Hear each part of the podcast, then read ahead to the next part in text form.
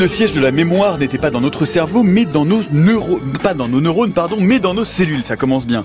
De récentes études tentent à prouver qu'il existe une fixation épigénétique des souvenirs. De quoi est composée par ailleurs une étoile à neutrons? Les plus affûtés d'entre vous répondraient bien des neutrons. Malheureusement, comme souvent en astrophysique, c'est un peu plus compliqué que ça, mais on commence à y voir un peu plus clair. Et au rang des questions qui vous taraudent secrètement mais que vous n'osez pas verbaliser, pourquoi, grand Dieu, pourquoi un spaghetti cru ne casse-t-il jamais en deux, mais toujours en trois, voire en quatre bouts? Ne désespérez pas, la science a des réponses.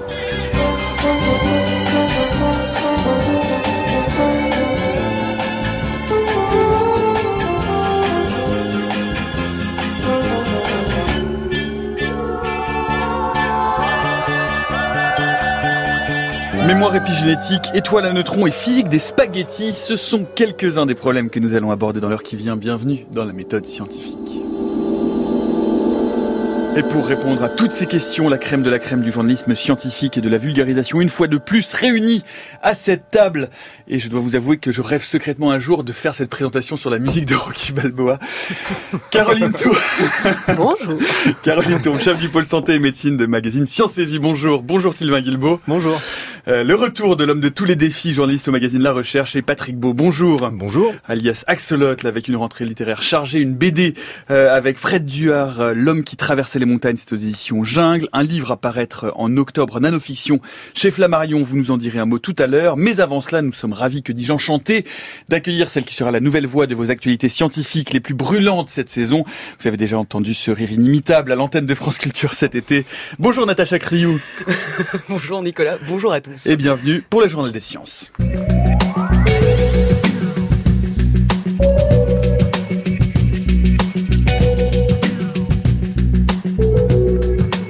Le Journal des Sciences.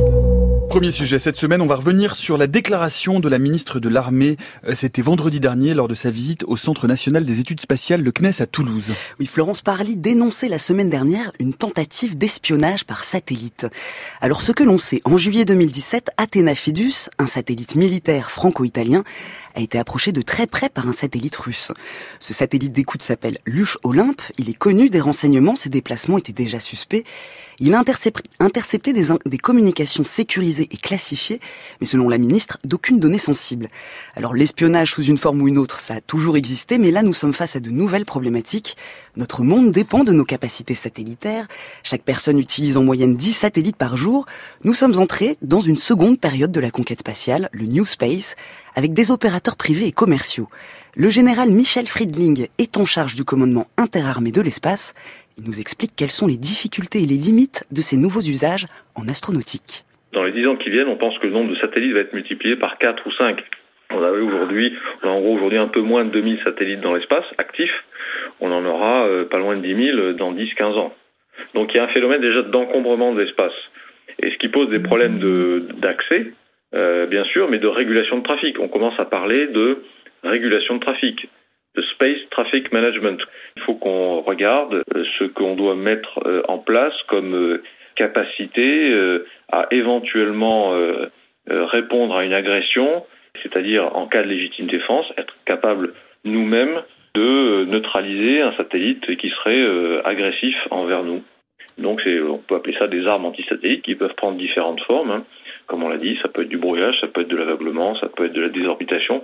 Il faut savoir que dans l'espace, euh, personne n'a intérêt à détruire physiquement un autre satellite parce que ça crée tellement de débris que ça peut provoquer des réactions en chaîne importantes et ça peut euh, avoir des, des impacts extrêmement importants sur euh, tous les satellites qui sont présents dans l'espace. Donc on a plutôt intérêt à développer des, des, des moyens de, de protection active qui soient non létaux mais qui permettent de, en cas de légitime défense, de quand même de, de neutraliser un satellite agresseur sans pour autant le détruire. Donc l'espace est un Eldorado, mais il ne faudrait pas qu'il devienne un Far West. Far West ou guerre des étoiles, en tout cas la ministre Florence Parly a déclaré euh, par la suite que l'espace était en train de devenir euh, un potentiel lieu de confrontation, Natacha. On peut aussi rappeler que Donald Trump envisage d'ici 2020 le lancement d'une force de l'espace, une sixième branche des forces armées. Les États-Unis mettent en œuvre des moyens afin de s'armer et pour riposter à ce type d'attaque. C'est une militarisation de l'espace par les États-Unis, mais aussi par la Russie, par la Chine. Alors, Il y avait un consensus onusien pour dire que le cosmos devait être un sanctuaire et que l'on ne devait surtout pas y introduire des armes. C'était le traité de l'espace ratifié en 1967 en pleine guerre froide.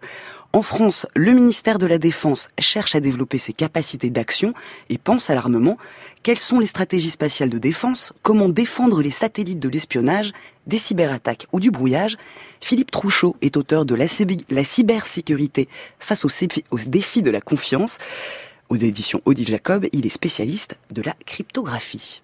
C'est des nouvelles méthodes, mais en réalité, elles sont pas très nouvelles. On sait, euh, dès qu'il y a un signal, on sait le capter et le hacker, en fait. Pirater un signal, ça veut dire le, réceptionner et être capable de transformer. Euh, objectivement, c'est pas très nouveau. Là, ça s'applique simplement à des techniques satellitaires qui sont un peu plus complexes que les autres. C'est l'histoire de la cryptographie et c'est l'histoire du traitement du signal. On sait qu'il y a au moins un ou deux pays qui les possèdent, qui sont des techniques dites de cryptographie quantique, qui vont permettre d'avoir des émissions satellitaires euh, inviolables. Alors, on utilise d'autres technologies qui sont plutôt basées sur des photons et on va euh, finalement, euh, c'est réputé inviolable parce que si quelqu'un intercepte le signal, on le sait immédiatement en fait. À l'été 2016, les Chinois avaient annoncé avoir euh, lancé et testé leur premier satellite quantique. C'était il y a deux ans c'est pas des choses que les États publient, donc on peut imaginer que ça doit exister du côté des États-Unis comme de l'Europe, mais il y a peu d'informations sur ce type de sujet qui sont rendues publiques. Alors, c'est des technologies euh, d'abord qui sont pas complètement matures, donc euh, ça sera pas une solution à court terme. Elles sont coûteuses, plutôt réservées à des applications militaires, donc je pense pas qu'il faille euh, se baser uniquement sur ces technologies pour euh, se dire qu'on doit éviter une guerre de l'espace. Euh, et ces technologies, elles sont pas les ordinateurs quantiques. Je suis pas certain qu'on ait des choses très opérationnelles en dehors des centres de recherche avant 10 ou 15 ans. Hein. Donc on, a besoin de résoudre alors cette fois-ci au plan géopolitique, j'imagine ce problème de, de l'escalade de l'armement dans l'espace avant d'avoir de la cryptographie quantique. En bref, maintenant, la SNCF a déclaré préparer des prototypes de trains entièrement automatisés. Depuis janvier dernier, deux consortiums dirigés par la SNCF et Rainium, l'Institut de recherche technologique, ont ouvert dans le nord de la France. Alors dès 2021, la SNCF prévoit l'automatisation d'un TER et un train de marchandises autonome téléconduit par un conducteur à distance, ce qu'on appelle les trains drones. L'objectif est de fluidifier le trafic mais aussi de densifier le nombre de trains. La SNCF pense passer de 13 TGV par heure à 16 sur les lignes les plus utilisées. Avec des technologies empruntées aux voitures connectées, à long terme, la société espère une automatisation totale du réseau Selon l'un de ses représentants, cela serait possible à partir de 2025. Et du côté euh, voiture, cette fois, le patron de Tesla, Elon Musk, vient de nommer un Français, Jérôme Guillen, à la direction des activités automobiles. Cet ingénieur français de 45 ans et natif d'Avignon, entrepreneur de la Silicon Valley il y a 8 ans, on le surnomme Mr. Innovation. Avec cette nomination, il devient le numéro 2 de Tesla, le spécialiste californien de véhicules électriques, au moment où la firme traverse de sérieuses turbulences en bourse. Et le deuxième sujet de ce journal des sciences, euh, c'est ce bateau Ocean Cleanup qui est parti euh, de San Francisco samedi dernier. Le navire a pour mission, on en avait déjà parlé ici, euh, de nettoyer les mers, Natacha. Alors c'est une opération inédite qui est en préparation depuis cinq ans. C'est une initiative de la Ocean Cleanup Foundation, fondée par Boyan Slat, un ingénieur aéronautique de 24 ans. Le navire est actuellement en direction de la mer Plastique, une décharge à ciel ouvert dans l'océan Pacifique. Le concept est simple, mais c'est une nouvelle technologie. C'est un flotteur long de 600 mètres qui se déploie et crée une barrière en forme de U avec une jupe imperméable de 3 mètres de profondeur. Ça ramasse les déchets flottants, un peu comme un râteau, mais ce n'est pas un filet. Hein. Le système a été dessiné pour que les poissons puissent passer en dessous. Alors, en cinq ans, la Fondation espère récupérer au moins la moitié du continent plastique, un septième continent que l'on estime trois fois plus grand que la France. C'est en test, il s'agit de voir si la bâche résiste en pleine mer et s'il n'y a pas d'impact sur la faune et la flore. Laurent Le Breton, océanographe en chef de l'Ocean Cleanup, nous explique les autres difficultés de ce projet. On récupère avec un filet les, débris qui sont accumulés à l'intérieur. On les ramène après euh, sur Terre. Donc là, c'est un autre problème, c'est légalement, c'est que ça n'a jamais été fait euh, en, amont, c'est-à-dire ramener des déchets euh, des eaux internationales sur Terre. Donc c'est tout un problème.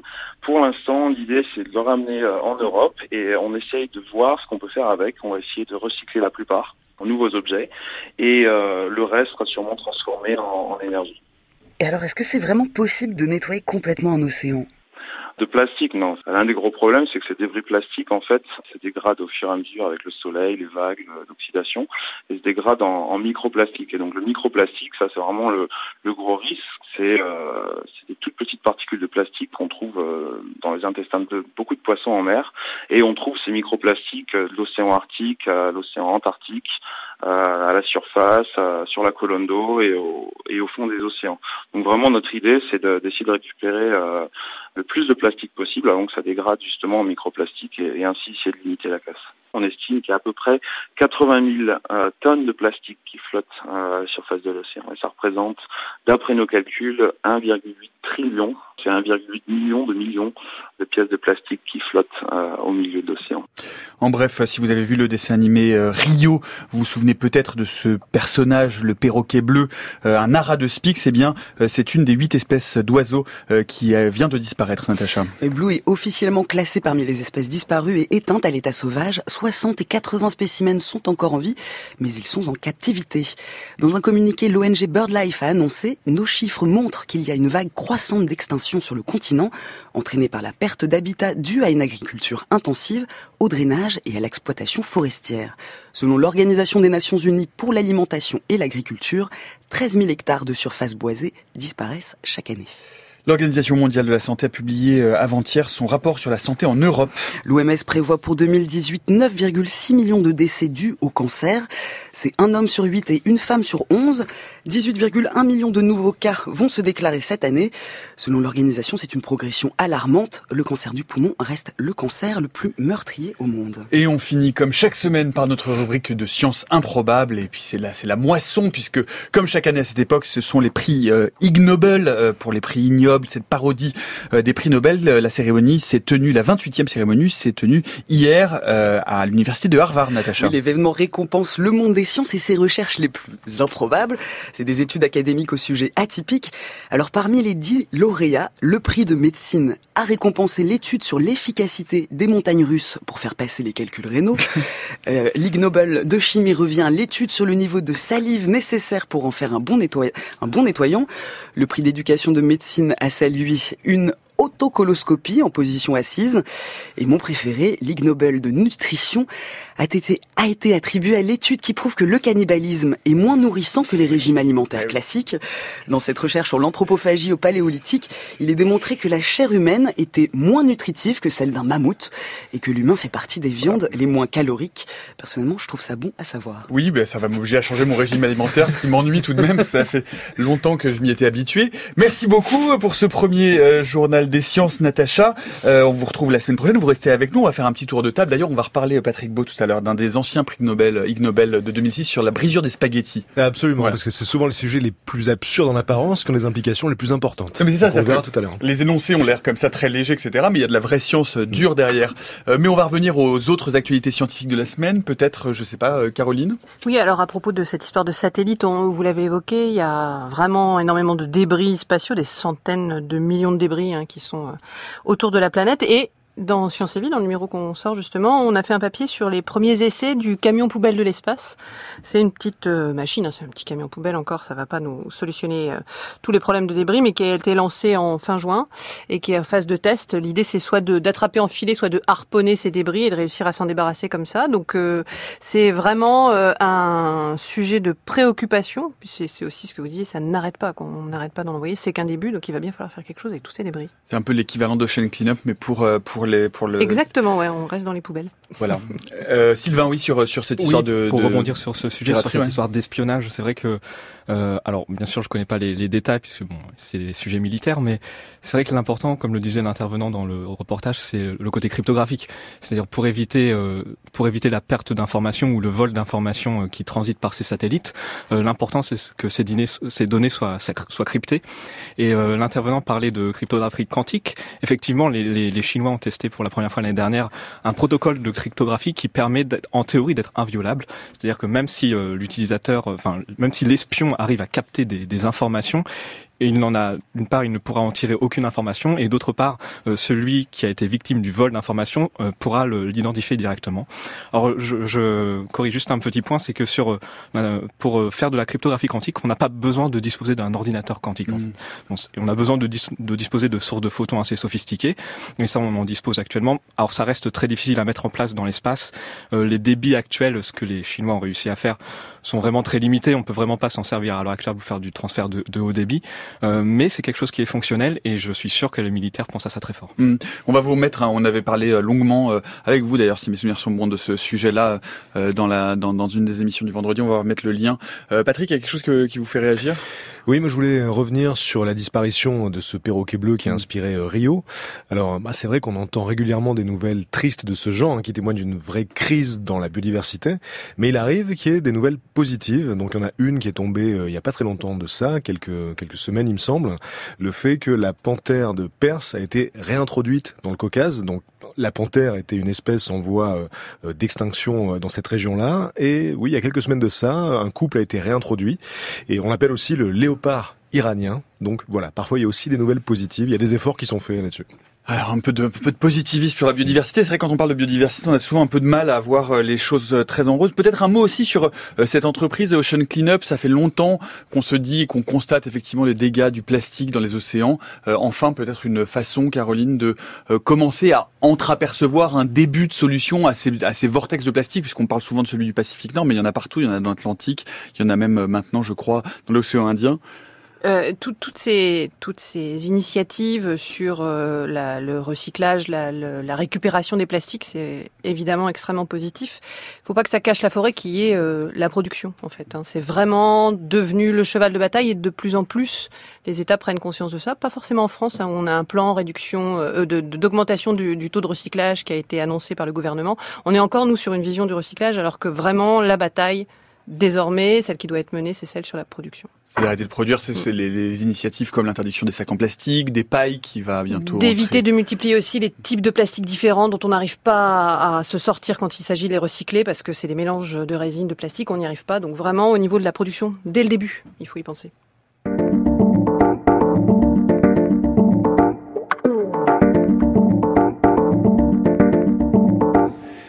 Il est 16h17, vous écoutez la méthode scientifique sur France Culture. Comme un vendredi sur deux, c'est notre table ronde consacrée à l'actualité des sciences et de la recherche. Et donc, euh, bien, le premier gros dossier de cette émission, si la mémoire n'était pas tout à fait où on pense qu'elle est. On vous en avait parlé d'ailleurs euh, ici même de cette expérience assez déroutante sur des escargots de mer à qui on avait réussi à transférer une forme, une certaine forme de mémoire d'un individu à l'autre par l'injection d'ARN messager.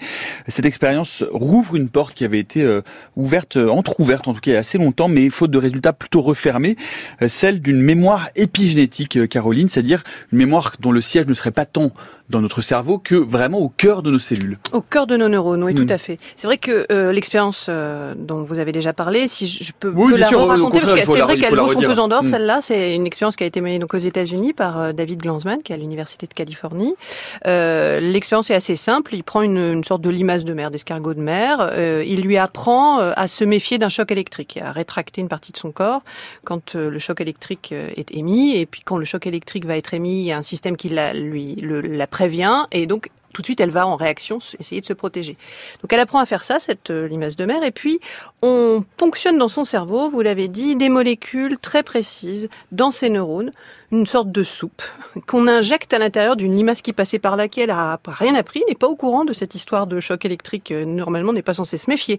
Sauf que quand on lui a injecté à elle, dans ses neurones, cette soupe issue de la limace qui avait appris quelque chose sur le choc électrique, ben, en quelques heures, on la voit, cette limace, comme si elle avait ce souvenir qui était imprimé en, elle. Et donc, dès que le choc électrique euh, peut la menacer, eh ben, elle va se rétracter aussi. Donc on a vraiment transmis un souvenir précis en une seule injection, sans passer notamment, et c'est là le cœur de cette nouvelle théorie de la mémoire sans passer par le réseau.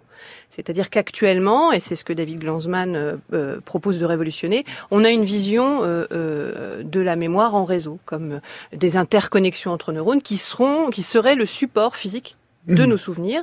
Et lui vient en, en, opposition à ça, forcément totalement en opposition, en tout cas vient... En complément, disons. En complément, titiller sérieusement le modèle, en tout cas le dogme, en disant non, il y a visiblement au cœur de nos neurones autour de l'ADN, j'imagine qu'on va en reparler précisément, il y a quelque chose mm. là qui est l'étoffe de nos souvenirs. Mm. C'est là que se cachent nos souvenirs. Alors, il faut, il faut, pour, avant d'aller plus loin, il faut repréciser parce qu'on va parler d'épigénétique, peut-être un peu de ce que c'est que l'épigénétique, c'est-à-dire finalement euh, cette forme d'apprentissage par les facteurs euh, extérieurs euh, qui conditionne l'ADN, qui conditionne les gènes et l'expression des gènes. Voilà. Alors bon, l'ADN, on commence tous à bien savoir ce que c'est. On sait que c'est euh, une chaîne de molécules en forme d'hélice euh, qui contient les gènes et qui est quelque chose qui est transmis et de façon assez solide. En tout cas, voilà, c'est le support de l'hérédité. C'est ce qui nous est présenté maintenant à l'école. On sait tout ça. L'épigénétique, qui commence quand même à être aussi un concept qui est expliqué et un peu plus connu, c'est tout ce qui concerne ce qui se passe autour de la molécule d'ADN, autour de sa structure. Donc on ne change pas les gènes, on ne change pas la molécule d'ADN, mais on change la façon dont elle est en 3D par exemple, et la façon aussi dont, dont cet ADN va être utilisé par la cellule, va être utilisé par, euh, par euh, l'usine cellulaire pour produire des protéines par exemple. Donc en changeant le, le, le code moléculaire autour de l'ADN, la configuration, euh, de, de, ces brins d'ADN en fait. Exactement, mm. on peut changer la façon dont une, dont une cellule mm. utilise son ADN. Mm. C'est ça l'épigénétique. Et alors, comme, quel est le lien justement euh, que fait euh, David Glanzman et son équipe entre euh, les mécanismes de mémorisation et l'épigénétique Parce que c'est assez précis. Hein. Il pense qu'il y a vraiment différentes étapes de fixation de la mémoire via des processus dits de méthylation, c'est-à-dire de repliage, de dépliage de l'ADN. Il y a différentes façons de faire de l'épigénétique autour de l'ADN, donc de, de, la, de la biochimie complexe. Je suis pas certaine que, que ce soit forcément important de retenir les différents mots qui, forment ces réactions épigénétiques. Il faut simplement savoir, c'est qu'il y a comme si on avait plusieurs clés pour modifier euh, la structure épigénétique de l'ADN. Et toutes ces différentes clés, tous ces différents codes, en fait, permettent d'avoir un, grand euh, éventail de possibilités pour imprimer des souvenirs. Parce que c'est vrai qu'a priori, on peut se dire, ça voudrait dire quoi? Il y aurait un souvenir sur une molécule d'ADN dans un neurone. Mais est-ce que c'est suffisant? Est-ce qu'on en a assez? En fait, là, c'est vraiment en explorant la façon dont fonctionne l'épigénétique qu'on s'aperçoit que c'est suffisamment euh, pléthorique pour permettre d'inscrire des tas de souvenirs et les souvenirs qui font mmh. qui font la richesse de, de nos vies à l'intérieur euh, autour de l'ADN. Mais alors du coup c'est ce qui est, ce qui est un peu compliqué à, à concevoir c'est parce que le mot souvenir la notion de souvenir c'est une notion très floue très vague comment est-ce que ça peut être retranscrit euh, aussi au, vraiment à la racine de notre code génétique l'expression donc de certaines protéines qui elles-mêmes vont conditionner certains types de comportements ou eh ben on tâtonne, hein, donc là on a typiquement non mais, les, chercheurs, les chercheurs tâtonnent, ils font typiquement des expériences, dont celle que je vous ai racontée là, qui est assez sidérante de David Glanzman. Mais là il sait ce qu'il va chercher. Il va il va prendre euh, une forme d'ARN, donc mm. il sait quel type de molécules il va chercher dans les dans les neurones, et il sait que ce sont des molécules qui ont euh, à, qui interviennent dans le processus épigénétique. Donc là il arrive à démontrer qu'en prenant ces molécules qui sont en lien avec l'épigénétique, eh ben il arrive à transférer un souvenir, ni plus ni moins, dans, chez un autre individu. Donc typiquement ça on le sait, mais il y a eu aussi des expériences avant qui était hyper troublante. Encore euh, une expérience qui euh, aux États-Unis, mm. c'était un biologiste qui dans les années 60 euh, s'aperçoit que quand on coupe la tête d'un verre, un platelmin qui se régénère, il arrive quand même à garder certaines formes de souvenirs. On peut lui apprendre des choses, il va, sa tête va repousser. Et les verres plats, les verres plats en deux et qui créent deux individus. Il y a même une expérience encore pire où on a fait manger un broyat de cerveau à un verre à un de ses petits camarades et là, mm-hmm. le verre s'est souvenu de choses que son petit camarade avait appris avant qu'il le mange. N'essayez pas de faire de broyat de cerveau avec vos amis si vous voulez ingérer, ingérer vos c'est pas c'est pas c'est pas encore très très clair. Hein, en tout cas, c'est pas tout à fait clair. attendez quelques années encore. en tout cas, ce qui est, ce qui est, ce qui est clair, c'est qu'en tâtonnant comme ça au fur et à mesure, on s'est approché de l'explication épigénétique parce que ces fameuses expériences qui ont pu exister avant, alors le broyat de cerveau, ce genre de choses, on était face à, à, à des observations euh, pour lesquelles on n'avait pas de réponse. Et typiquement, les connaissances en épigénétique viennent euh, permettre d'expliquer ces choses qu'on avait observées sans les comprendre. Voilà, c'est en faisant ces deux bouts de chemin de la méthode scientifique qu'on s'aperçoit que ça pourrait bien être l'épigénétique la solution. Ce qui est intéressant, c'est que ça fait longtemps qu'on suspecte qu'il y a d'autres formes de mémorisation outre euh, la mémorisation consciente euh, et qu'on observe d'ailleurs ça euh, chez certains chez certaines espèces animales sans pouvoir bien l'expliquer et ce serait effectivement une, une façon d'expliquer ces transmissions de mémoire sans euh, sans expérience en fait. Oui, alors depuis la fin des années 40, à partir du moment où on théorise vraiment la mémoire qui serait euh, qui serait stockée sur un, réseau, qui est vraiment donc le début de cette explication hein, d'une mémoire neuronale et d'une mémoire en réseau, il y a quand même des histoires euh, dans la nature qui résistent à, à, cette proposition. Deux qui sont très connues. Il y en a une qui qui concerne les papillons les larves, euh, les chenilles qui deviennent de beaux papillons. Ben, comment est-ce qu'on peut expliquer que, alors que la configuration de leur cerveau va être complètement révolutionnée, qu'il n'y aura plus de connexions qui correspondront, comment est-ce que une larve ou une chenille peut transmettre le souvenir à un papillon? Il y a des expériences qui ont été menées sur le goût euh, de certaines feuilles, de certains nectars, qui sont transmis comme ça de, la larve jusqu'au papillon. Et ça, on, ne comprenait pas. Ça peut pas être le réseau puisque lui, il ne subsiste pas. Il faut préciser que dans la transformation, dans la chrysalide, vraiment le réseau neuronal du papillon est totalement explosé, reconfiguré. il ne reste plus rien. On change tout. c'est une bouillie qui se voilà, donc c'est forcément moléculaire, c'est forcément autre chose que le réseau qui se passe là. Et euh, il y a une autre expérience aussi, il y a une autre observation qui est connue, c'est un petit écureuil qui hiberne euh, entre la marmotte et l'écureuil. Et il, euh, pendant sa longue période d'hibernation, son réseau s'atrophie en grande partie et pourtant il va retrouver des souvenirs dont on imagine, on ne comprenait pas pourquoi justement, comme le réseau avait été extrêmement abîmé, comment il était possible que les souvenirs survécu. Là encore, ce type d'observation vient parfaitement s'imbriquer dans une explication moléculaire épigénétique de la mémoire.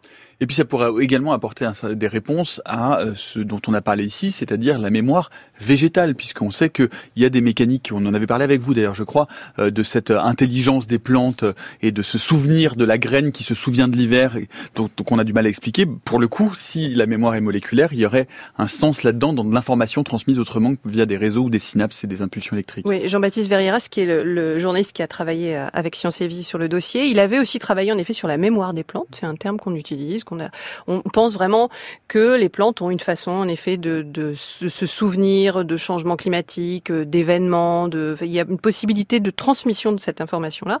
Et ce qui est intéressant, c'est qu'on ben, ne dit pas que les plantes ont des neurones. Hein. Ça, c'est clair. Ça, non. non.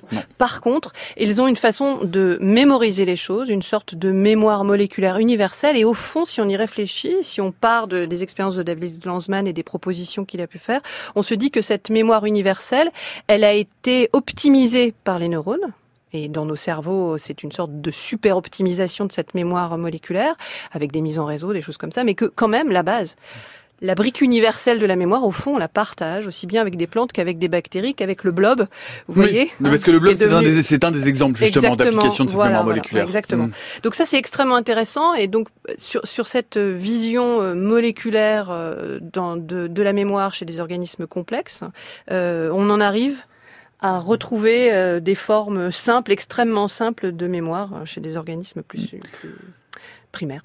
Oui, parce que encore une fois, on ne dit pas que les, neurones ne servent plus à rien, qu'il n'y a plus de mémoire en réseau. On dit qu'il y a peut-être des briques élémentaires de la mémorisation qui se passeraient au niveau moléculaire et au niveau justement de cette méthylation de ces groupes de gènes euh, par par des ARN messagers. On ne jette pas euh, David Lanzmann et, les, chercheurs qui travaillent sur la mémoire euh, épigénétique ne jettent pas aux orties les réseaux. Simplement, ils expliquent que le stockage se fait de façon épigénétique. Quand il s'agit de récupérer les souvenirs, quand il s'agit euh, euh, même parfois enfin, de les encoder, le réseau va servir. Mais c'est juste que l'essence même de nos souvenirs, l'étoffe de nos souvenirs, elle est moléculaire et elle est à l'intérieur de nos neurones, autour de l'ADN. Alors évidemment, quand on arrive sur de la recherche très fondamentale, donc il faut prendre encore une fois avec beaucoup de euh, précautions pour le moment, euh, parce que tout ça demande à être confirmé, à être approfondi, ce sont des hypothèses, hein, évidemment. Euh, néanmoins, on ne peut pas s'empêcher d'imaginer des applications. évidemment, on a envie de ça, on a envie de rêver un peu de ce que ça peut signifier, notamment évidemment dans les maladies neurodégénératives et dans les troubles mémoriels. Est-ce que ça veut dire qu'on peut avoir accès peut-être un jour, je ne sais pas, une thérapie de mémoire en flacon par exemple, par exemple, injectable. Injectable. Rêvons un peu shoot de mémoire. ça, va plaire à, ça, va plaire à Patrick. Évidemment, on est, allé, on, est posé, on est allé poser la question à des chercheurs, à des médecins, et alors assez curieusement, on a, on a reçu des réponses euh, qui étaient intéressées, intéressantes, et au fond qui allaient aussi dans le même sens. Pourquoi Un peu de la même façon qu'il y a eu des recherches fondamentales qui ont été menées autour de l'épigénétique et qui sont venues rencontrer euh, une théorie sur la mémoire. Là, il y a des gens qui travaillent sur des maladies dégénératives, qui travaillent sur des modèles animaux et qui s'aperçoivent qu'en utilisant des molécules qui jouent sur l'épigénétique, eh ben, on arrive à conforter euh, la mémoire ou à l'inverse à effacer des souvenirs traumatiques. Donc on a vraiment là une science très appliquée qui vient euh, un peu comprendre ce qu'elle est en train de faire. C'est-à-dire qu'elle vient, euh, elle, elle, elle, en, en s'intéressant à ce que font des équipes sur les, la mémoire épigénétique, va pouvoir, ça va se consolider. Voilà, on est vraiment à un moment. C'est aussi pour ça qu'on a choisi à Sciences et Vie de faire le dossier en ce moment. Ça fait un moment, ça fait quelques années qu'on entendait que ça frémissait dans les laboratoires. On a vraiment l'impression qu'il y a beaucoup de gens qui se rencontrent autour de cette hypothèse et qui propose des choses pour aller plus avant. Il y a des essais même cliniques qui peuvent commencer autour de molécules qui, au fond, dont, la base du fonctionnement, c'est l'épigénétique, des molécules contre les maladies neurodégénératives. Patrick Beau, une réaction bah oui, Est-ce qu'on peut imaginer des expériences tendant à vérifier que ce qu'on observe chez les escargots et chez les vers, c'est euh, valable aussi chez les humains. Comment est-ce qu'on pourrait faire ça? On va pas injecter, j'imagine. Euh... J'entends votre machine à fiction tourner bah d'ici, ça tourne à C'est passionnant. J'imaginais un, bar dans lequel on servirait des souvenirs plutôt que de l'alcool. Ce serait génial. Ah, ce serait super. Ouais, ouais. On n'en est pas là. Euh, on, pourrait imaginer avoir des leçons pour apprendre l'anglais. Vous voyez, un petit flacon injectable. Apprenez l'anglais en une injection, ce genre de choses. Bon, c'est pas possible, hein, évidemment. L'essai mm. clinique, la, la limitation euh, de l'expérimentation sur l'homme, euh, et ça, ça, ne permet pas de faire ce genre d'expérience. Donc c'est plus là euh, typiquement sur la clinique, c'est-à-dire que sur des essais euh, de molécules dont on va juger que ça peut avoir un intérêt thérapeutique, on va pouvoir petit à petit peut-être se diriger vers une sorte de, de manipulation. Est-ce que ce sera des molécules qui seront ingérées, qui seront injectées, qui seront où est-ce qu'elles seront? Ça, ça, il est trop tôt. C'est la, la galinique, la façon dont on va les administrer, il est trop tôt. On est beaucoup trop en amont. C'est vrai que si ça a été fait sur la limace, cette injection dans le cerveau, ça fait carrément rêver. Hein. Oui. Bah, ensuite, la limace, elle, on lui, on lui, on lui injecte pas des souvenirs de vacances aux Bahamas. On lui injecte des souvenirs d'un stimuli, choc électrique, c'est vrai. D'un stimuli très simple. Donc encore une fois, avant, avant d'être dans Total Recall, déjà l'emmener aux Bahamas, la limace. voilà. on va, on va, on va ralentir un peu, revenir à la recherche fondamentale, se dire que c'est une piste intéressante à explorer, mais qui reste encore pas mal de travail à faire.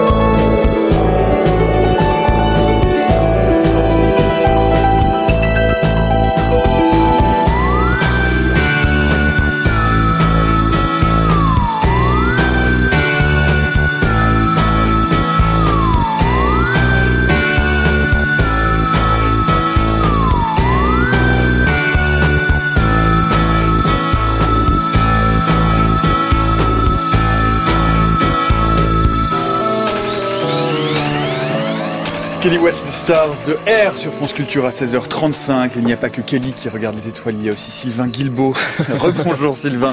Et vous ne regardez pas n'importe quelles étoiles, vous regardez en particulier les étoiles à neutrons aujourd'hui. Oui, effectivement, dans le numéro de la recherche, on fait le point avec euh, Jérôme Margueron, qui est, chercheur euh, astrophysicien nucléaire à l'Institut de physique euh, nucléaire de Lyon. On fait le point sur ces, sur ces étoiles à neutrons qui sont en fait des, des as étranges. En fait, les étoiles à neutrons, c'est la frontière ultime du possible en termes de densité de matière. En fait, plus dense que ça, ça n'existait pas à part de tomber dans un trou noir. noir voilà, c'est ça. Voilà. C'est l'étape juste avant le trou noir. Juste avant le trou noir, il y a mm. l'étape de l'étoile à neutrons où, où la densité est telle que si vous en prenez seulement qu'une cuillerée, eh bien, elle pèserait plus que 30 tours Eiffel. Mm, par exemple. Alors, alors déjà, peut-être dire ce que c'est, comment ça se crée une étoile à neutrons, d'où ça vient, et ensuite on essaiera de mm. se demander ce qu'il y a à l'intérieur. Mais déjà, c'est quoi? Absolument. Une étoile à neutrons, en fait, c'est comme une seconde vie pour les étoiles très massives. Euh, donc, il y a plein d'étoiles qui, qui, peuplent l'univers, comme le, le Soleil, euh, qui fait quand même 2 milliards, 2 milliards, 2 milliards de, de kilogrammes. Mais le Soleil n'est pas une, une, étoile très massive. Il y, en a, il y a des étoiles encore plus grosses qui peuvent faire 3, 10, 100 fois la masse du Soleil. Et euh, lorsque une étoile, une étoile, le principe, c'est que c'est la compétition entre deux forces. Il y a d'une part euh, au cœur de l'étoile ces réactions nucléaires où les atomes, les atomes légers, principalement l'hydrogène, fusionnent qui crée des réactions qui créent beaucoup de d'énergie sous forme de lumière. C'est la lumière qui éclaire euh, le cosmos. Euh, et ces réactions nucléaires créent forcément une pression qui tend l'étoile à s'étendre. Et en contrepartie, il y a la gravité. L'étoile, les étoiles sont très massives et cette gravité a tendance à se comprimer, à contracter l'étoile sur elle-même. Finalement, au cours de sa vie, euh, l'étoile balance entre ces deux forces qui sont en équilibre, la pression des réactions nucléaires et la contraction de la gravité. Sauf qu'au fur et à mesure des, des réactions nucléaires, euh, de plus en plus d'atomes nouveaux se créent. Les atomes fusionnent. Au départ, ce sont donc des atomes légers, de l'hydrogène, de l'hélium, etc. Mais au fur et à mesure, se forment des atomes plus lourds, jusqu'au fer, jusqu'à former du fer, mmh. qui est un élément très stable. Et une fois que du fer est formé, comme le fer est très stable, eh bien, il ne va plus faire de réactions nucléaires pour se transformer en autre, en autre chose. Du coup, le nombre de réactions nucléaires diminue, la pression de ces réactions diminue et la gravité commence à l'emporter. L'étoile du coup va se contracter un petit peu, euh, sauf qu'il y a un autre mécanisme qui va reprendre le rôle de la pression nucléaire qu'on appelle la pression quantique des électrons, qui va euh, contenir encore la gravité à un certain moment, mais à un moment donné, la, la masse, notamment de fer, va être tellement forte euh, que euh, la pression ne va plus être suffisante et là l'effondrement va se, va se produire. Finalement, le, cœur de l'étoile qui mesure plus de 2000 km va en quelques millisecondes euh, s'effondrer pour ne n'être plus qu'un rayon de 50 km environ. C'est un effondrement rapide, euh, colossal.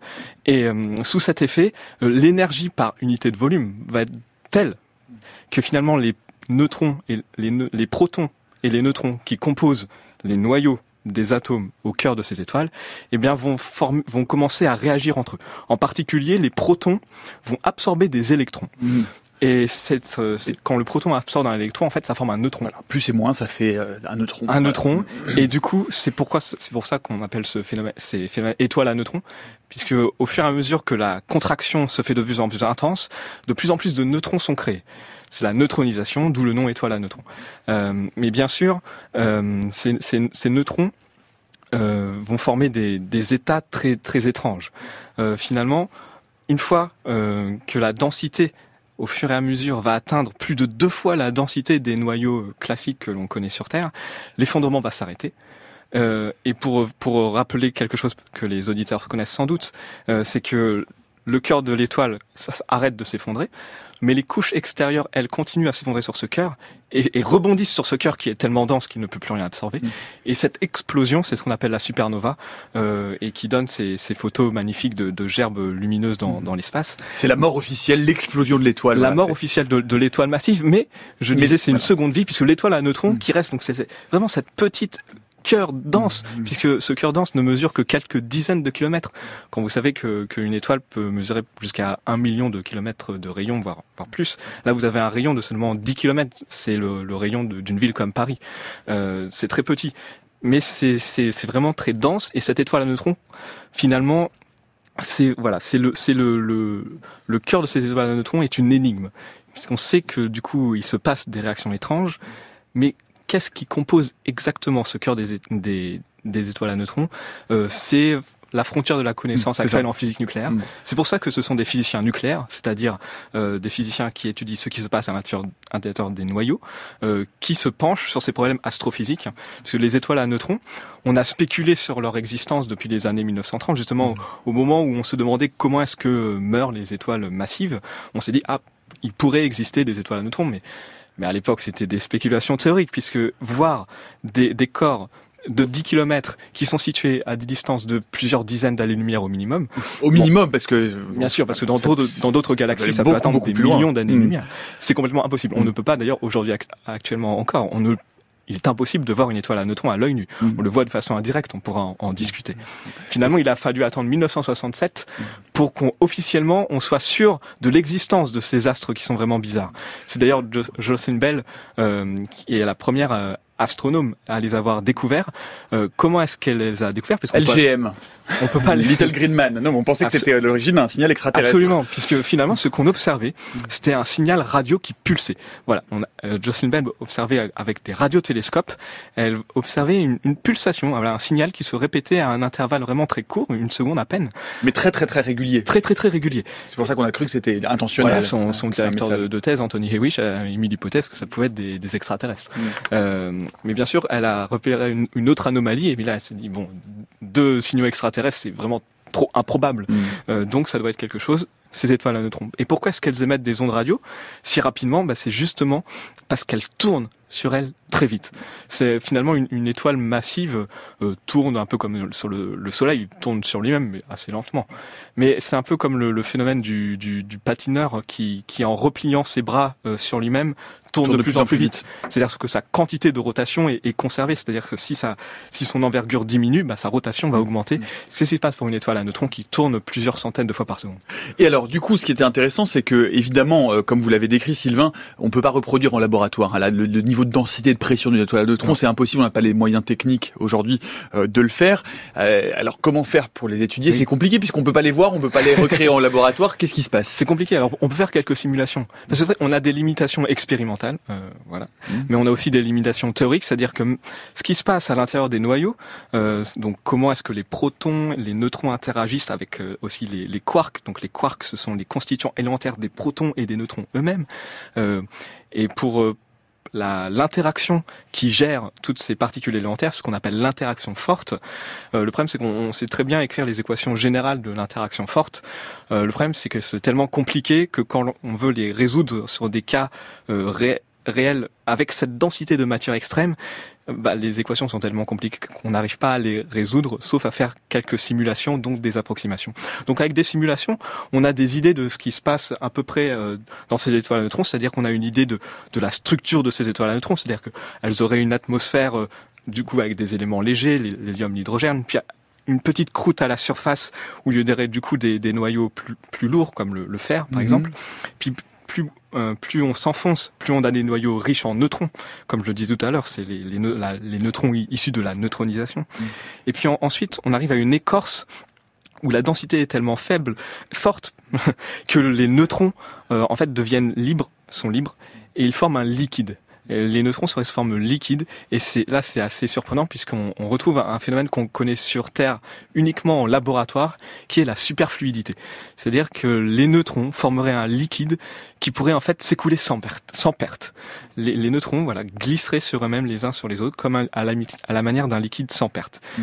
C'est une des raisons pour lesquelles les, les physiciens sont vraiment très, très, intéressés bien sûr. par, par mm. ces phénomènes. Vous avez, vous avez, vous avez zappé la, la partie la plus intéressante pour Patrick Beau, c'est l'effet pasta. Oui, je, la phase pasta. Je, je, voulais pas lui gâcher ça. Je suis pas obsédé par les pattes. Hein, mais tiens à préciser. Eh ben, il y a aussi des pattes dans les, dans les étoiles à neutrons, ou plutôt mm. des, des sortes de pattes, puisque les, les, physiciens se sont amusés en, en, voyant ces simulations de voir que sous ces effets de densité extrême, eh bien les noyaux des atomes se retrouvaient eux-mêmes déformés, euh, sous forme de membranes, sous forme de tubes. Et bon, comme les, les physiciens ont parfois de l'imagination, ces membranes pour eux ressemblent à des lasagnes, ces tubes à des spaghettis, et ils appellent ça la phase pasta, voilà, voilà qui apparaît dans les simulations. Alors, un, un des, un, une des, une, une des questions qu'on se pose, c'est est-ce que cette phase pasta existe vraiment?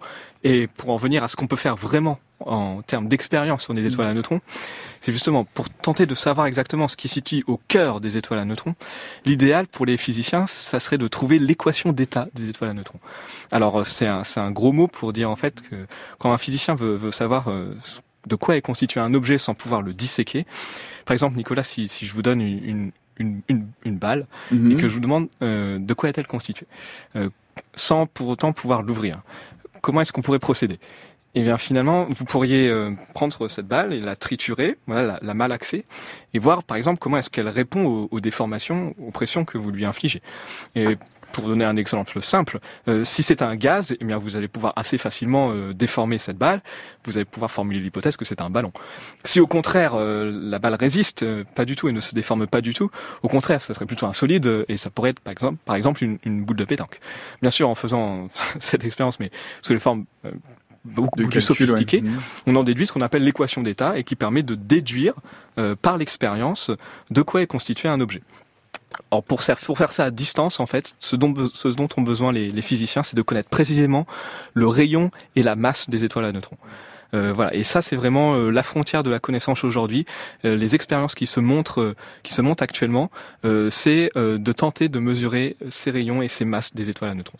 Alors il s'est passé quelque chose quand même d'assez pratique pour les physiciens l'année dernière. Oui. on en a beaucoup parlé ici, c'est cette fameuse détection d'ondes gravitationnelles qui n'est plus la connaissance de trous noirs, mais de deux étoiles à neutrons et ça, ça nous a donné beaucoup d'indices. Absolument, puisqu'en fait, ça a été euh, finalement une, espèce d'expérience astrophysique de ce que je vous expliquais à l'instant, c'est-à-dire que les astrophysiciens ne peuvent pas triturer dans leurs mains des étoiles à neutrons, mais là, l'univers leur a donné un, événement intéressant, c'est-à-dire que l'univers lui-même a fait se collisionner deux étoiles à neutrons, et donc elles se sont déformées. Euh, quasiment sous les yeux des astrophysiciens et le signal qui, qui a été transmis sous forme d'ondes gravitationnelles en fait puisque bon comme je le disais, les étoiles à neutrons sont invisibles par euh, rayonnement. Euh, euh, bon, on peut les voir par rayon X, mais c'est très difficile. On ne peut pas les capter. En revanche, elles sont tellement denses et la collision de, de, deux étoiles à neutrons est un événement tellement extrême qu'il va déformer l'espace-temps, faire propager des ondes à la surface de, cet espace-temps. Et c'est cet événement qu'ont détecté les détecteurs LIGO et Virgo à l'été 2017. Et cet événement, on a pu en déduire la façon dont les étoiles à neutrons s'étaient déformées juste avant la fusion. Et donc, euh, comment elles se déforment, on espère que ça va pouvoir nous donner des éléments. Déjà, ça a permis de mieux cerner la, masse, qui fait 1,4 fois environ la, la, masse du Soleil, leur rayon, qui fait, comme je le disais, une dizaine de kilomètres, L'espoir, c'est que c'est que quand les détecteurs euh, LIGO et Virgo vont redémarrer, pour l'instant ils sont en phase d'amélioration encore, quand ils vont redémarrer au début de l'année prochaine, mhm. l'espoir c'est qu'ils puissent détecter de telles fusions d'étoiles à neutrons, peut-être 50 peut-être au maximum 5, entre 5 et 50 fusions d'étoiles à neutrons par an, ça serait vraiment formidable. Ce serait déjà un beau, un beau résultat. Voilà, et le, le, le, plus qu'on pourrait en détecter, le plus on pourrait avoir euh, de, de données sur les masses et les rayons de ces étoiles, mm. on pourrait remonter à cette équation d'état, on pourrait finalement savoir sous quelle forme est la matière au centre de ces astres.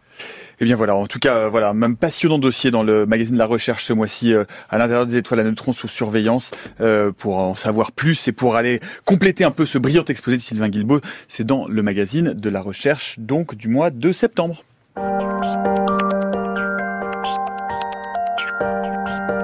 La méthode scientifique, Nicolas Martin.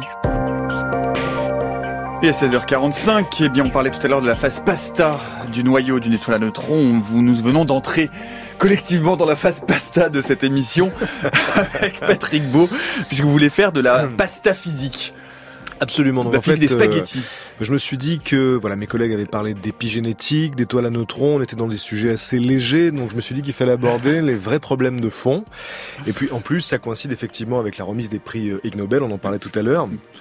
Donc, euh, j'ai décidé de vous parler de spaghetti et notamment du fait qu'on ne peut pas euh, briser un spaghetti en moins de trois parties. Hein, c'est impossible de briser un spaghetti en deux euh, parties nettes. Et euh, vous pouvez faire l'expérience chez vous. Celle-là, en revanche, vous pouvez la faire. Elle est, elle est pas très très dangereuse. Vous pouvez le tenter. Prenez un spaghetti, vous verrez, c'est mhm. impossible. Vous pouvez nous envoyer des, des, des films de vos expériences sur le fil de la méthode scientifique, si vous voulez. Du moins, on croyait que c'était impossible. Et là, là, depuis euh, quelques quelques semaines, on a découvert que on pouvait le faire. Mais avant de vous expliquer pourquoi, il faut faire un petit retour dans le passé pour parler de Richard Feynman, donc autour de cette table, tout le monde connaît évidemment Richard Feynman, qui est un des plus grands esprits scientifiques du XXe siècle. On va vous mettre le lien vers l'émission que nous lui avions consacrée d'ailleurs, sur le fil Twitter, à la méthode FC. Richard Feynman avait notamment obtenu euh, le prix Nobel de physique en 1965 pour euh, ses découvertes fondamentales en matière de, de physique quantique. Mais il y a tout de même une énigme qui a tenu Richard Feynman en échec toute sa vie, c'est celle du spaghetti euh, qui ne se brise pas en deux parties nettes. Et donc le physicien avait passé une nuit entière avec un collègue à briser des spaghettis pour essayer euh, de trouver une, une, équation qui permettrait de d'expliquer ce, ce fonctionnement-là. Et il ne l'a jamais trouvé. Mais comme en science, on a tendance à essayer d'aller au bout des choses quand on a des sujets essentiels comme cela. Euh, après plusieurs décennies de recherche en 2005, deux chercheurs français du laboratoire de modélisation mécanique de l'université Pierre et Marie Curie, donc euh, qui s'appellent Basile Odoli et Sébastien Neukirch, ont trouvé l'explication du phénomène. Pourquoi le spaghetti se, se comporte de cette manière quand on essaie de le casser Eh bien, euh, quand on plie un spaghetti, donc il y a ce qu'on appelle une, onde de, de, surcourbure qui se propage le long du spaghetti et donc les fragments qui sont déjà brisés se brisent à nouveau eux-mêmes en plusieurs petits fragments. Et euh, donc cette démonstration leur avait d'ailleurs assuré en 2006 le prix Ig Nobel pour avoir trouvé la réponse à cette énigme donc euh, qui euh, turlupinait Richard Feynman dans les années 40. Et donc on pensait qu'il y avait absolument euh, aucun moyen euh, de casser un spaghetti en deux parts égales. Mais euh, deux étudiants du MIT, très persévérants, ont trouvé la solution. Mmh.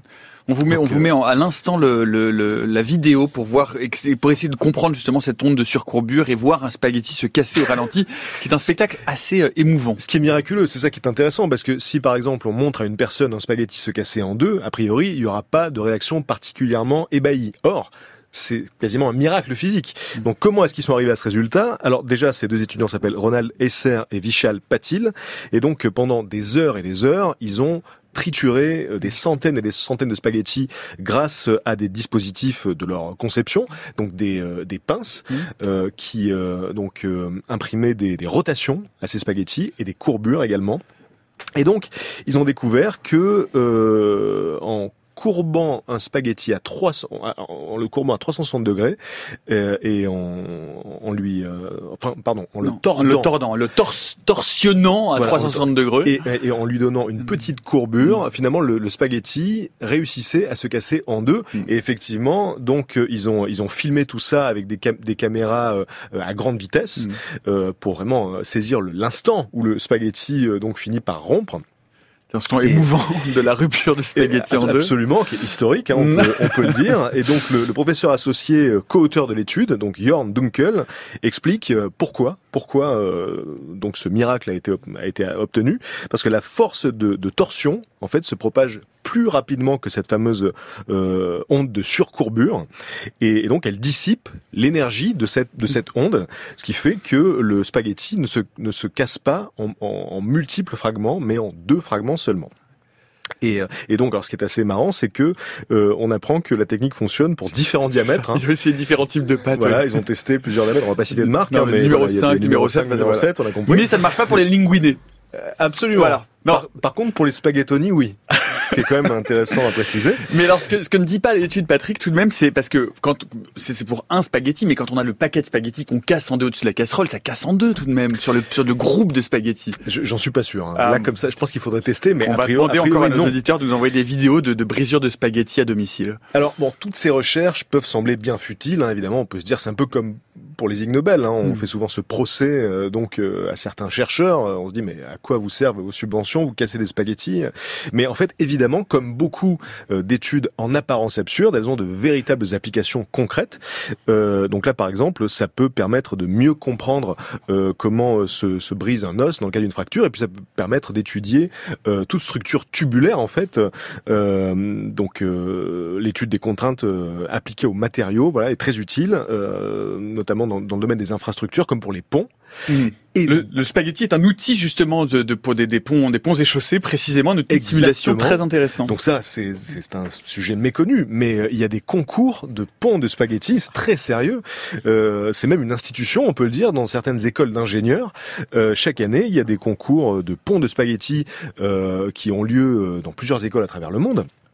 Donc un pont de spaghetti, vraiment comme son nom l'indique, hein, c'est un pont qu'on fait, une maquette qu'on fait avec des spaghettis et de la colle. Euh, et donc euh, la plupart du temps, le, but du jeu, euh, c'est d'essayer de créer un pont qui puisse soutenir la plus grande charge possible avec euh, la quantité la plus petite possible de matériaux. Et donc euh, ça pousse les compétiteurs à euh, réaliser de véritables prodiges de, prodiges donc techniques. Donc par exemple donc il y a une compétition annuelle qui a lieu au collège Okanagan en Colombie-Britannique depuis 1983 ce concours est ouvert aux étudiants et aux lycéens du monde entier. Et il y a un record qui a été obtenu en 2009 par Norbert Pozzoni et Alice Totivan, donc qui sont des étudiants hongrois.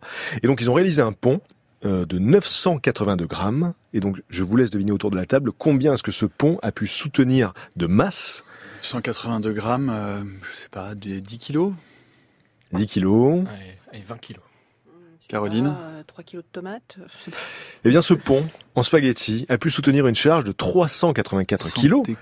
Donc, on peut imaginer quelles applications ça peut permettre dans le domaine des ponts, des infrastructures, euh, des, des bâtiments. Il y a aussi des applications pour euh, les, les, les, bâtiments euh, donc anti-sismiques, par exemple. Donc voilà, en partant de, en partant d'un spaghetti, finalement, on peut avoir des applications beaucoup plus importantes que ça. Il y a une école, hein, l'école supérieure d'ingénieurs des travaux de la construction à Caen, qui procède régulièrement à des concours de, de, de, de ponts en spaghetti. Et j'ai par ailleurs un auditeur qui nous confirme que les spaghettis se cassent bien en deux en paquets et que c'était ça à maintes reprises. Donc c'est vraiment avec un seul spaghetti. ça ne marche pas quand il y a trop de spaghettis euh, en bloc. Et donc moi je, pense que vous n'aviez jamais parlé de pont de spaghetti dans cette émission. Donc je suis assez fier d'être le premier sans doute. Et vous pouvez voir beaucoup de photos. Hein. Vous verrez qu'il y a des prodiges comme ça euh, d'ingénierie. Euh. Moi je veux lancer un concours de, des auditeurs de la méthode de, scientifique qui nous envoient des photos de ponts de spaghettis s'il vous plaît. Je, c'est un appel que je lance la première fois depuis cette émission, depuis le début de cette émission. Envoyez-nous vos photos de ponts de spaghettis. La plus belle sera récompensée. On ne sait pas par quoi encore, mais un, un, mot, Patrick, juste vous reviendrez pour nous parler parce que vous aviez vous aviez l'ambition, je sais, de nous parler également de la physique de la biscotte qui retombe toujours du côté du beurre. Ah, c'est vrai. Mais ce sera oui oui, non non c'est vrai. Mais mais le, on arrive on arrive au bout de cette émission. Peut-être euh, j'aimerais tout de même que vous nous disiez un mot parce que vous avez une, une actualité euh, chargée, foisonnante de publications. Euh, L'homme qui traversait les montagnes avec avec Fred Duard audition Jungle, c'est une bande dessinée qui vient de sortir. C'est une bande dessinée euh, qui qui parle de destin extraordinaire de personnalités inconnues ou oubliées de l'histoire. Et et donc le 3 octobre. Donc il y a un livre qui sort chez Flammarion, Nanofiction, qui est un recueil de fiction. Et je pense que je ferai sans doute une fiction sur la mémoire euh, dont on parlait tout à l'heure. Sur les injections de mémoire. Euh, les injections. Et, j'ai vu qu'il n'y a pas très longtemps de ça, vous avez reçu Bruce Benamran sur le sur le plateau. Euh, ça fait longtemps. C'était il y a très longtemps. Ça, fait longtemps. Oui, ça fait un petit bout de temps. J'en parle parce que c'est un super vulgarisateur. Vous avez reçu Léo Grasset aussi. Absolument. Et donc à la fin du mois euh, à Avignon, je co-organise un festival euh, Frames qui va donc recevoir beaucoup de vulgarisateurs scientifiques, dont Bruce Benamran, dont Léo Grasset et dont beaucoup d'autres. Dirty Biology. Exactement. Donc voilà, c'est les 29 et, 30 septembre. On peut dire aussi les camarades Sébastien Carassou, Florence Porcel, Fanny Porcel sera là. Hmm. Sébastien sera peut-être là en ah. visiteur. Mais en tout cas voilà, c'est le 29 et 30 septembre à Avignon, le festival Frames. Eh ben, on va mettre ça sur euh, le la page Facebook, la page Facebook, pas du tout, la, le, fil Twitter de l'émission à la méthode FC. Vous voyez, j'en perds, euh, j'en perds ma ma pasta physique. Euh, un mot, il y a d'autres choses, Sylvain Guilbeault, que vous aviez repéré, dont vous vouliez nous parler. Ah, en tout cas que je vais suivre attentivement et, c'est l'arrivée de mascotte sur Ryugu. Alors là on est encore dans l'espace mais cette fois un peu plus proche de la Terre. Il y a la sonde Hayabusa 2 qui est arriver près d'un astéroïde qui s'appelle Ryugu et euh, elle va lancer un petit atterrisseur euh, sur cet astéroïde. Euh, il va y avoir des tests la semaine prochaine et si tout se passe bien, ça aura lieu début octobre. Voilà, c'est un peu la, le petit philae bis qui s'était posé sur Rosetta. Et ben là, c'est encore un, beau projet d'astrophysique pour tenter d'en savoir plus sur les astéroïdes. On va suivre ça avec, avec attention. Caroline, un dernier mot. Eh bien, le site de Science et Vie, tout nouveau, tout nouveau, tout nouveau, tout nouveau, tout neuf. Euh, radicalement changé avec euh, des interviews de chercheurs. Là, on a Walter Longo, par exemple, le pape du jeûne, cette technique qui consiste à manger moins pour vivre plus ou mieux, voilà, qui, euh, qui répond en exclusivité à nos questions, et plein d'autres choses qui attendent sur le nouveau site. Et eh ben, on va vous mettre le lien sur notre fil Twitter également. Donc, science et vie, mémoire. On a découvert les molécules des souvenirs. C'est dans vos kiosques. La recherche, pédagogie et neurosciences. Les limites, les, les réussites sont les deux numéros du mois de septembre. On vous met également tous les liens vers les ouvrages de Patrick Boy vers son site Axolot. Merci beaucoup à tous les trois. Euh, merci à toute l'équipe de la méthode scientifique, euh, Tom Humdenstock, Céline Lausanne, Eve Etienne, Antoine Beauchamp, Nominé Guetsin, Vulfran, Natacha Triou, dont c'était le premier journal des sciences, Olivier Bétard à la réalisation, Pierrick Monsigny à la technique. Dans les prochains épisodes de la méthode scientifique, lundi, nous parlerons des nouvelles pistes de recherche autour de la maladie d'Alzheimer, mardi, de la sonde qui va s'approcher très très très près du soleil, mercredi, de ce que Wikipédia a changé à notre rapport au savoir, jeudi, nous recevrons Christine Petit qui a été récompensée récemment pour ses travaux sur l'audition. Et vendredi, nous irons étudier la science-fiction sur les bancs de la fac. Voilà, ne ratez pas Étienne Klein demain à 16h. Nous, on se retrouve lundi à 16h jusqu'à preuve du contraire.